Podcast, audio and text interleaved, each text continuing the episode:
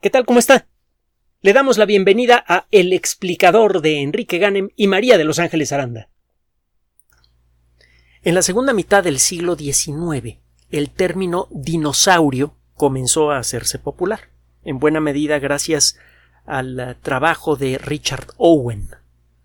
Es toda una historia la de Owen, otro día le platico las cosas que llegó a hacer para promover la idea de los dinosaurios, incluyendo una cena fastuosa en el interior de una, una reconstrucción de un dinosaurio. Hay muchas historias interesantes que contar de los dinosaurios, incluso eh, hubo paleontólogos que intercambiaron disparos. Esto sucedió desde luego en los Estados Unidos, en el oeste de los Estados Unidos, para hacerse de algún fósil especialmente valioso. Bueno, el caso es que los dinosaurios por mucho tiempo fueron eh, el eh, ejemplo social de lo que le ocurre a un grupo de organismos que ha perdido su funcionalidad, que ya no está de acuerdo con su entorno. Incluso recuerdo que, medio en broma, medio en serio, en algunos ambientes de trabajo, hablábamos de, eh, eh, se usaba el término dinosaurear para referirse a las personas que no se ponían al día, por ejemplo, en, en cuestiones de computación. El caso es que por mucho tiempo llegamos a considerar que los dinosaurios, pues sí, podrían servir para mm, entretenernos, para poder contar historias fabulosas de, de, lo que fue el pasado de la Tierra, pero que no tendrían nada práctico que enseñarnos.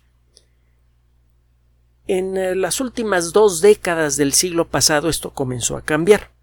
Empezamos a encontrar suficiente información en los huesos que ya teníamos y empezamos a encontrar muchos huesos nuevos y todo eso a la hora de empezar a ser explorado con nuevas herramientas, por ejemplo, nuevas herramientas matemáticas, con herramientas de biocomputación, etcétera, empezaron todos estos huesos, le digo, a dar, a rendir una información verdaderamente espectacular que se ha convertido en, en algo más que anecdótica o académica, se han convertido en algo útil. Hay un trabajo, esto es un ejemplo de, de, lo útil que puede llegar a ser la información sobre dinosaurios, un trabajo publicado en la revista Ecology and Evolution, es una revista que pertenece a una editorial famosa, inglesa, eh, de muy altos vuelos, este trabajo explora la estructura de los dientes de los grandes dinosaurios, en particular del grupo al que pertenecen los animales más grandes conocidos que han existido jamás, los dinosaurios saurópodos, los dinosaurios de cuatro patas y de cuello y cola larga. No sabemos exactamente qué tamaño alcanzaron los saurópodos. Tenemos esqueletos de casi 40 metros de largo, el argentinosaurio, por ejemplo, y eh, hay por allí una historia de unos paleontólogos, de un paleontólogo muy famoso, que descubrió una, una vértebra que tenía casi tres metros de altura. El paleontólogo es muy conocido, de hecho había dos paleontólogos muy conocidos que trabajaban con dinosaurios en los Estados Unidos a final del siglo XIX, principios del XX, eh, Otoniel Marsh y Edward Drinker Cope venían de ambientes diferentes, uno venía de una familia rica, el otro de una familia pobre, uno se había podido educar muy bien, el otro no. La cosa es que los dos eh, se, daban con todo, con tal de hacerse de, huesos de dinosaurio, y la gente que trabajaba para ellos llegaron a intercambiar en más de una ocasión disparos, a veces nutridos, para ver quién se hacía de un cierto fósil. Bueno, en una ocasión apareció esta vértebra de casi tres metros de altura. El nombre que se le dio en aquella época fue Anficelias. La F se, escribe PH. Anficoelias. Así se escribe. Va a encontrar usted una entrada en la Wikipedia. El Anficelias fragilimus recibió este segundo nombre, fragilimus, porque quedó conservado en una roca que se fragmentaba fácilmente. En aquella época no existían las técnicas que permitían preservar ese tipo de fósiles. Ahora sí sabemos conservarlos, en aquella época no. Total que el fósil se perdió, pero no antes de ser cuidadosamente descrito por expertos. Así que es la descripción es confiable aunque no tengamos el fósil. Si este no sabemos exactamente cuál era el tamaño y la forma del cuerpo del animal que tuvo estas vértebras de casi tres metros de altura. Pero si este animal era parecido al diplodoco, como el ejemplar que tenemos en el Museo de Historia Natural de la Ciudad de México, que es una copia fiel, es una copia de, de gran valor económico y científico, una de cinco, por cierto, que fueron hechas como consecuencia de, de la generosidad de Andrew Carnegie, una historia bastante oscura, fue uno de los grandes supermillonarios que se formaron al final del, siglo XIX en los Estados Unidos en la época en la que no había leyes laborales ni leyes de este, hacendarias y llegó a hacer algunas cosas tremendas el señor, pero la cosa es que utilizó una buena parte de su dinero para establecer una red de bibliotecas en los Estados Unidos, en donde aprendieron no solamente a leer, sino a escribir cosas maravillosas, personajes como Ray Bradbury. También estableció un espacio dedicado a la música, también muy famoso, el Carnegie Hall, y dio mucho dinero para la búsqueda de, dinosaurios. Entre ellos está el, caso del eh, Diplodocus carnegie, el, nombre específico, el, segundo, en el mundo de la biología utilizamos dos nombres para referirnos a una especie específica. Otro día se, lo justifico. La cosa es que este animal se llama, nosotros nos llamamos Homo sapiens, este animal se llamaba Diplodocus carnegie en honor a la persona que dio el dinero para desenterrarlo. Y también para hacer estas cinco copias como la que tenemos en México, en el Museo de Historia Natural, que espero que siga allí. Bueno, y espero que esté intacta. El caso es que hay motivos para creer que la vértebra del anfiselias es muy, era muy parecida a las vértebras del diplodoco. Si este animal llegó a tener las mismas proporciones generales de su cuerpo que el diplodoco, entonces esa vértebra le debió pertenecer a un animal de entre 60 y 70 metros de largo. Y en alguna ocasión, en otros espacios, dijimos que a un animal así le quedaría tan cómodo el interior del estadio Azteca como al Magic Johnson le quedaría cómodo el interior de un Volkswagen Sedán. Estos animales eran realmente enormes. Incluso el, el, argentinosaurio, que sí conocemos, que sí tenemos su esqueleto, pues tenía cuarenta, cuarenta y tantos metros de largo, era sustancialmente más grande que una ballena azul y sustancialmente más pesado el grupo de los saurópodos realmente involucra a los animales más grandes conocidos para la biología. Y eh, hay muchos aspectos oscuros de, de, su vida. Por ejemplo, cuánto tiempo tardaban en crecer. Hubo una época en la que se pensó que estos animales tardaban décadas en crecer y que probablemente vivían 150 o 200 años, de otra manera cómo alcanzaban esos tamaños. Luego descubrimos, al estudiar con más cuidado sus huesos, que probablemente alcanzaban la madurez en menos de 10 años, probablemente en 5 o 7 años. Ya eran adultos, no habían alcanzado su tamaño máximo, pero ya estaban cerca de ese tamaño máximo. Estos animales probablemente tenían un metabolismo más o menos activo, así que en lugar de ser animales torpes como un cocodrilo, probablemente eran animales bastante más ágiles como podrían serlo los rinocerontes, por ejemplo, o los elefantes. Claro está, incluso un, un diplodoco, que era un animal de 28 o 30 metros de largo, no tan grande como el argentinosaurio, eh, habría pesado él solo más que una familia de elefantes. Bueno, entre las muchas interrogantes que hay sobre estos animales, cómo es que, cómo es que podían vivir, eh, cómo cómo era su vida colectiva, sabemos que viajaban en grandes manadas, cómo se reproducían, qué comían. Una de las preguntas importantes es cómo es que podía funcionar su boca para comer lo suficiente para mantenerlos vivos. La cabeza de estos animales era pequeña en relación al tamaño de su cuerpo. Si una vaca que tiene una cabeza muy grande en relación al tamaño de su cuerpo se pasa todo el día comiendo, ¿qué tenían que comer estos animales para poder mantenerse vivos, para no morir de inanición simplemente por el hecho de no poder comer lo suficiente para mantener eh, sano a todo ese cuerpo gigante? Tiene tiempo que se vienen eh, generando fragmentos de la respuesta y uno de ellos, uno muy importante, acaba de ser encontrado por este grupo de investigación del Museo Nacional, del Museo de Historia Natural, perdón, eh, del Condado de Los Ángeles. Estos investigadores trabajaron con los datos que tenían en sistemas de cómputo y con los ejemplares de dinosaurio que tienen en ese museo. Este trabajo se hizo durante la pandemia, no se podía viajar a otros centros, de, a, otros museos y a, a, otros depósitos de huesos para estudiar directamente huesos de otros dinosaurios, pero sí se tenían datos digitales, aunque sean insuficientes, que se podían consultar por Internet.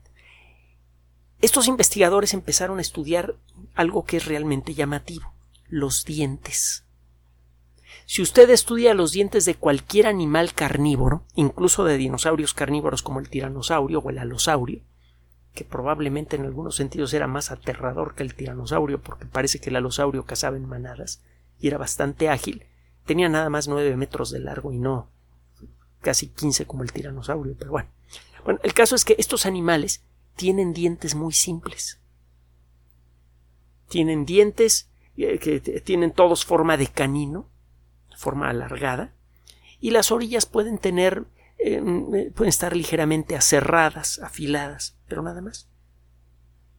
Si usted ve los dientes de una vaca, los dientes de un elefante, usted puede hacerlo por internet, son dientes muy raros, verá que estos dientes son muy complejos. Los animales herbívoros normalmente tienen dientes anchos, con una corona muy amplia, y muy rugosa. La corona es la parte que utiliza el animal para morder, la parte del diente que se utiliza para morder. Piense en las muelas que tenemos. La forma de las muelas es mucho más compleja que la forma de nuestros caninos. Los herbívoros siempre tienen dientes complejos porque tienen que eh, necesitan una superficie irregular en, sus muelas para poder moler el alimento que comen. Los alimentos vegetales generalmente son muy duros, a veces son correosos y requieren de mucho trabajo para molerlos y crear las condiciones para que el, aparato digestivo pueda eh, aprovechar las sustancias que se encuentran en ellos. Es una regla en prácticamente todo el mundo animal. Los herbívoros tienen dientes complejos, los carnívoros tienen dientes simples. El único grupo animal en donde esto se rompe de manera consistente es en el grupo de los saurópodos. Si usted vive en la Ciudad de México y va al Museo de Historia Natural podrá ver los dientes del diplodoco. Le digo, se trata de una reproducción, no es un fósil original, pero la reproducción es exacta. Es tan buena que sirve para propósitos de investigación. También puede buscar el término saurópodo esqueleto de saurópodo en Internet y ver fotos de muchos saurópodos diferentes y ver la forma de sus dientes. Encontrará que normalmente los dientes de los saurópodos son muy sencillos. Lo que hicieron estos investigadores fue, eh, cuando era posible, tomar datos de tomografía computarizada, la misma tomografía que se utiliza para hacer diagnósticos clínicos, y de eh, eh, microtomografía de los dientes. Se compararon los datos electrónicos que representan a los cráneos y a los dientes de muchas especies diferentes. Muchos de esos datos fueron tomados del Internet porque le digo, estos investigadores no podían viajar a los lugares en donde se encuentran los cráneos originales para poder hacer los estudios directamente. El caso es que todo este, este montón de números que representan las características de los dientes de muchas especies de distintos grupos de dinosaurios fueron alimentados a un sistema de cómputo avanzado, de biocomputación. Y se encontró eh, eh, se encontró un patrón muy claro. Efectivamente, todos los saurópodos tienen dientes muy simples y se encontró que hay saurópodos que tienen dientes un poquito más complejos que otros. Usted puede estimar el ritmo con el que estos animales cambiaban de dientes, al igual que los reptiles, perdón, que los eh, tiburones, los reptiles que tienen o tuvieron dientes los podían cambiar con frecuencia. Sabemos que los tiranosaurios continuamente perdían dientes, se encuentran con relativa facilidad, y les empezaban a crecer dientes nuevos. Por eso en un cráneo de tiranosaurio usted ve dientes que tienen la misma forma pero distinto tamaño. Los más grandes son los que estaban a punto de caerse cuando murió el animal. Bueno, estos investigadores se ponen a estudiar los distintos eh, los distintos cráneos, muchos de ellos virtuales, de saurópodos, y encuentran que hay algunos que tienen dientes más complejos, otros que tienen dientes mucho más simples, como en el caso del diplodoco, que tiene unos dientes muy simplones. No tienen una forma muy compleja. También se pusieron a estudiar el ritmo con el que cambiaban de dientes los dinosaurios. Y resulta que los animales más grandes, los saurópodos más grandotes, como el Apatosaurus, que antes era conocido como Brontosaurus, el Diplodocus y el Argentinosaurus, los, los saurópodos más grandotes, cambiaban sus dientes muy muy rápido. Tenían dientes simples que normalmente no son muy buenos para moler comida. Parece que estos animales no molían la comida en la boca, simplemente arrancaban todo lo que podía rápidamente y la comida sin masticar iba a parar al estómago. Sabemos que estos animales tragaban piedras. Se han encontrado en la zona del estómago de muchos dinosaurios gigantes estas piedras redondeadas, se llaman gastrolitos, es decir, piedras del estómago, literalmente. Y estos gastrolitos se movían continuamente al moverse el animal y actuaban como muelas, destruían la comida, y esto permitía la acción de bacterias que degradaban a ciertas moléculas que se encuentran en las plantas, y eso es el resultado de esa degradación eran sustancias que podía aprovechar el animal. Entonces empieza a entenderse por qué estos animales pudieron crecer tanto. Tenían una cabeza pequeña, no podían pasar mucha comida por segundo tenían dientes apropiados para arrancar comida rápidamente. Los dientes del, brontosaurio, los dientes del eh, diplodoco, permiten arrancar rápidamente hojas de un árbol, pero no masticarlas. El proceso de masticación se continuaba en el estómago. De pronto aparece una explicación al por qué la excepción a la regla de los dientes. Este ejemplo está sirviendo, está empezando a servir para entender muchas otras excepciones al proceso de evolución en el caso de ecosistemas modernos. Estamos, gracias a este ejemplo, estamos empezando poco a poco a entender mejor por qué algunos organismos evolucionan rápidamente en los ecosistemas actuales. Y esto es fundamental conocerlo para saber hasta dónde podemos tocar esos ecosistemas sin destruirlos. Si en el pasado hubiésemos destruido los árboles de rápido crecimiento que comían estos animales, se habrían extinguido rápidamente. Y no habríamos entendido por qué. Había muchos árboles grandes en aquella época, pero estos animales parece que comían solamente aquellos árboles de crecimiento muy rápido. Ahora entendemos por qué. Este conocimiento nos permite evaluar mejor, este ejemplo nos permite evaluar mejor el papel ecológico que tiene un animal en el ecosistema. Y eso es fundamental para la conservación ecológica y también para la recuperación ecológica. Si queremos reconstruir un ecosistema, tenemos que saber qué elementos mínimos deben existir para que todos sus integrantes puedan comer. Los dinosaurios fueron descubiertos por la ciencia moderna en la segunda mitad del siglo XIX gracias a un, a un descubrimiento accidental realizado por la esposa de un dentista. Otro día le platico la historia. El caso es que desde entonces estos animales al mismo tiempo nos han maravillado por su tamaño, por su ferocidad, por su diversidad y por lo bien adaptados que estaban a su ambiente, en el que sobrevivieron por más de 150 millones de años.